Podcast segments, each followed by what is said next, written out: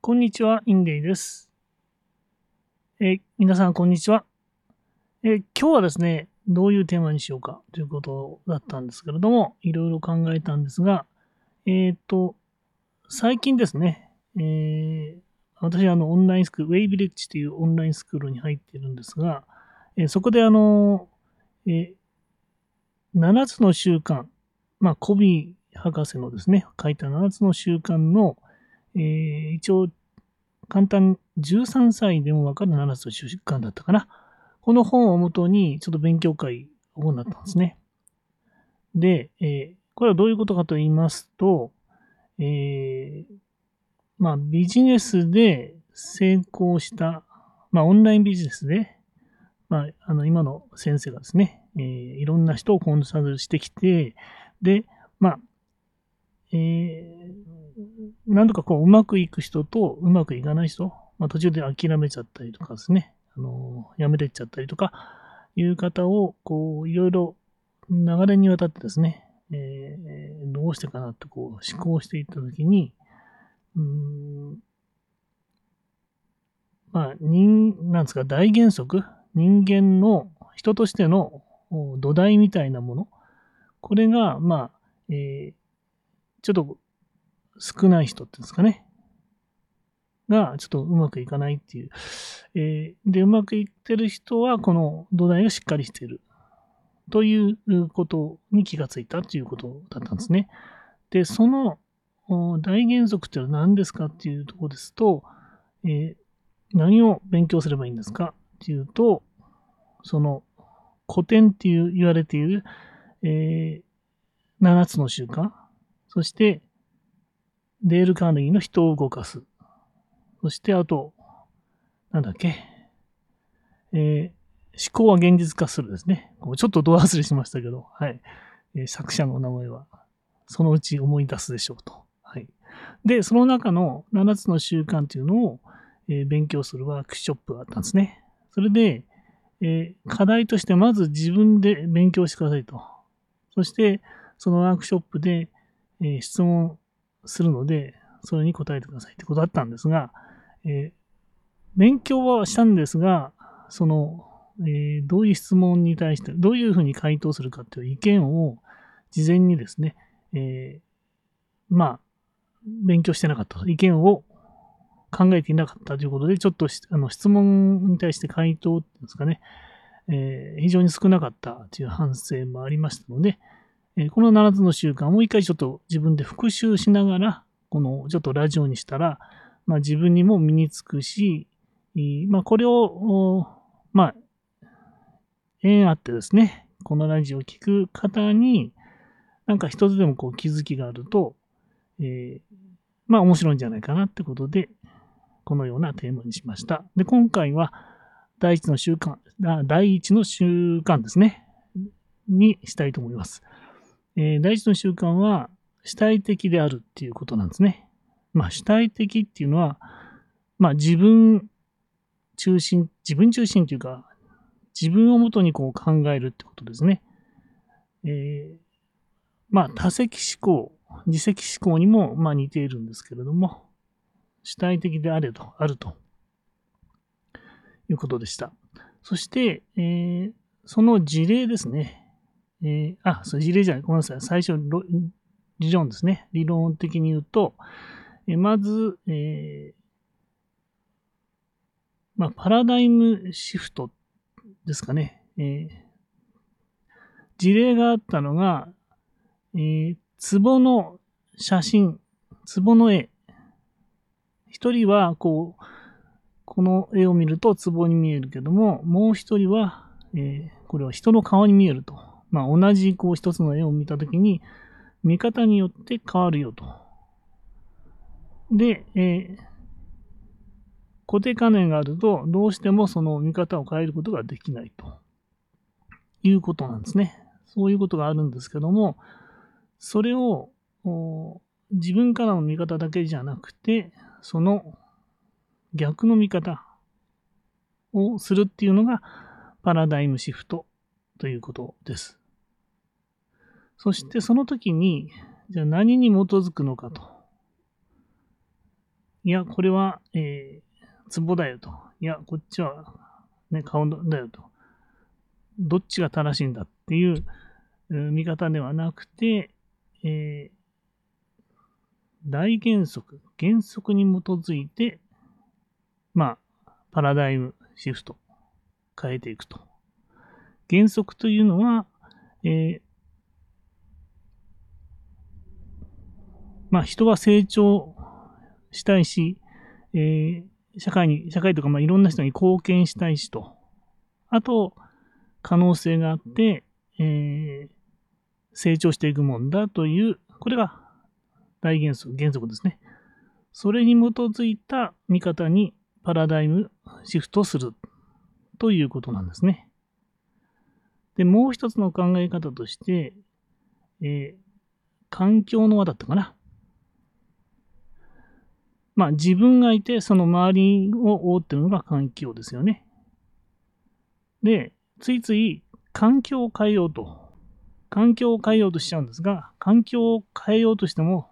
変わらないよと。環境を変えるんじゃなくて、自分を変えるんだよっていうのがインサイドアウト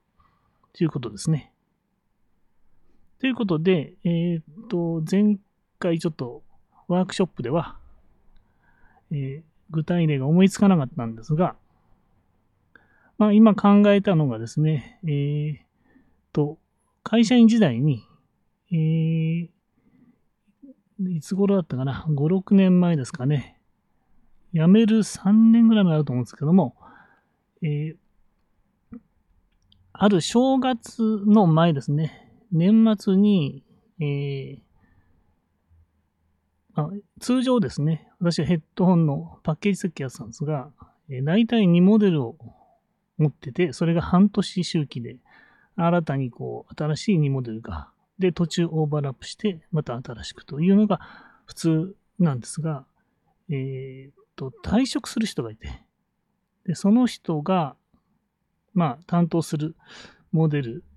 担当する予定のモデルが、えー、まあ、その人が断ったのかな？わかんないですけど、年明けになったらですね、急に私にモデル担当が2つ振られまして、2プラス2で4になっちゃったんですね。で、その振られたこうモデルは、えー、別の方が、退職する人とは別の方がですね、あの、えー、試作まで設計してたんですけど、で、その人たちのグループが、まあ、あの、抜けると。こっそり抜けちゃうとよっていうことになって、で、試作までしたやつをこう私に渡されたわけですね。で、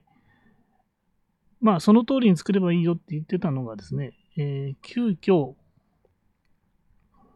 あの、なんかメールがポーンってきてですね、社内のこう企画っていうかですね、これが急に変わりましたということで、えー、ちょっと磁石関係を使ってたんですけど、そこのこう規定みたいなのがあの厳しくなっちゃったんですね。で、もう一つ、2モデルのうち一つがそれで、もう一つは、あの、箱が反るっていうのはちょっと乾燥すると変形しちゃうっていう問題、二つの問題が起きちゃって急遽ですね。担当が私に来た瞬間にそういうものが来ちゃったんですね。で、えー、まあ困ったなと。思ったんですけど、で、まあ上司に、つまりこれ問題発生したと。で、なんでこんなに、あの、ね、モデル振るんだよと。まあ人の、人のせいとか常時、環境のせいにしてたんですね。で、えー、まあ、せめて一つ、二つじゃなくて一つにしてくれよと。まあ、合計三つあったらできるよっていうふうに、あの、言おうと思ったんですけど、あとはね、えー、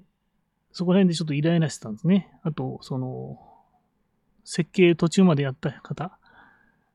に、あの、ちょっと最後まで解決しようと、この問題解決してよとかって、あの、周りを責めてたんですね、ずっと。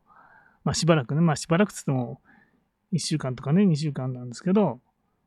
でも、それを、まあ、ある時、こう、まあ、周りを責めてもしょうがないと。で、部署の周りのこう状況を見ると、やっぱり私に振るしかないないだろうっていうのと、まあ、私ならきっとできる。まあ、結構ね、あの、分析とかも、新しいこととかも好きなので、多分上司もね、私だ、私しか触れないと。私だったらできるだろうというふうに、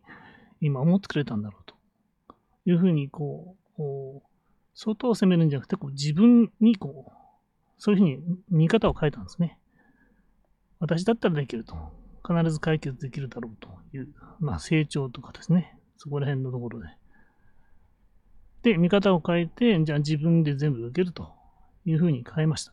で、それがパラダイムシフトだと思いますね。で、インサイドアウトっていうのは、まあ、自分が変わっていくと。じゃあもう、えー、死の後の言わずに、この問題2つ出てきたのを、まあ、対策しようと。で、幸い、こう、設計、実際にこう動く設計は、ちょっと委託先お願いしてくれたので、でじゃあこの問題2つを解決しようっていう見方を変えましたね。それで、えー、一個一個問題をこう潰していきましたね。はい。で、この時に問題が発生すると、それと同時に、まあ、解決策が発生してるよってどっかで聞いたんです忘れちゃったんですけど、まあ問題をこう分析していくことによって、その問題が起きた原因ですね。なぜ問題が起きてんだと。こう突き詰めていくと、おのずとこの解決策が出てきてですね。で、まあ対策ができて、で無事ですね、あの、いろいろ途中でいろんなことあったんですけど、えー、無事設計ができたというのがありました。なので、えー、まず、パラダイムシフトなんです。まあ、えっ、ー、と、まとめるとですね、第一の習慣は主体的であると。まず自分、まず自分と受け止めると。で、えー、周りを変えるんじゃなくて自分を変えると。で、自分を変えるとき、パラダイムシフトするときに、原則をもとに変えるということですね。原則というのは、えー、成長できるし、えー、なら、まあ、貢献したいとか、こういう人が本来持っている、まあ、植物にこう成長するっていう意味だと思うんですけども、それに基づいて、インサイドアウト、自分を変えていくということによって、えー、まあ、問題が解決するっていうんですか、すべてのことが解決していくということですね。だからこの、え、主体的っていうのを主体的じゃなくて常に周りのせいにしてると、えー、第2、第3、第4、まあ第7までありますが、それすべてがもう、あの、崩れ去ってしまいますよっていうのが内視の習慣なんですね。ということが分かりました。えっ、ー、と、まあ、これに関連して、えー、マインドセットっていう本を紹介していただいて、私もそれを読んだんですが、えっ、と、これはですね、まあ、人の、人のですね、才能は、あ最初からこう生まれつき決まっていて、固定して、えー、変化できないという考え方と、えー、あとはその、才能は決まってなくて、えー、才能を努力することによって、まあ、伸ばすことができると。いう二つの考え方があるんですけど、この固定してますよっていう考え方だとこの主体的であるっていうのもちょっと生きてこないんですね。なので、えー、成長できますよと。能力は。まあ私も今回ね、喋る、えー、能力を鍛えるために、えー、ラジオを始めたんですけど、喋りが下手だから、もう喋るのはできないっていうんじゃなくて、えー、必ずこうね、能力は、えー、鍛えれば成長するんですよということの元に基づいて、これをしなやか思考っていうのかな。グロース思考と、グロースっていうのは成長するっていう意味なんですけど、あの、アメリカ、外国語ではグロース思考って言うんですね。なので、えー、そういうふうに成長しますよと。で、このグロース思考っていうのはちょっと面白いんですけど、えっ、と、成長曲線っていうのが、えー、まあ、一般に考えると、えー、なんですか、えー、線がこうずっと坂道のように上がっていくんですよね。ところが、このグロースっていうのは、え、ー、と、途中からぐんと上がると、えー、二次曲線的にこうぐっと上がるんですね。これをグロース曲線っていうんですかね。なので、えー、地道にこう努力して努力していくときに、途中でぐーっと上がるよということがあるということで、まあ、地道にですね、頑張っていきましょうということで、えー、今日はですね、第一の習慣、したい時であるでした。はい。えー、何かお役に立てれば、気づきとかあればですね、えー、まあ、ぜひコメントにですね、入れていただけると嬉しいですね。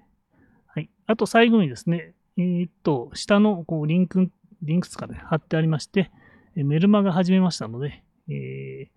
もし、興味ありましたら、よろしちょっと見てみてください。はい、今日は以上です。ありがとうございました。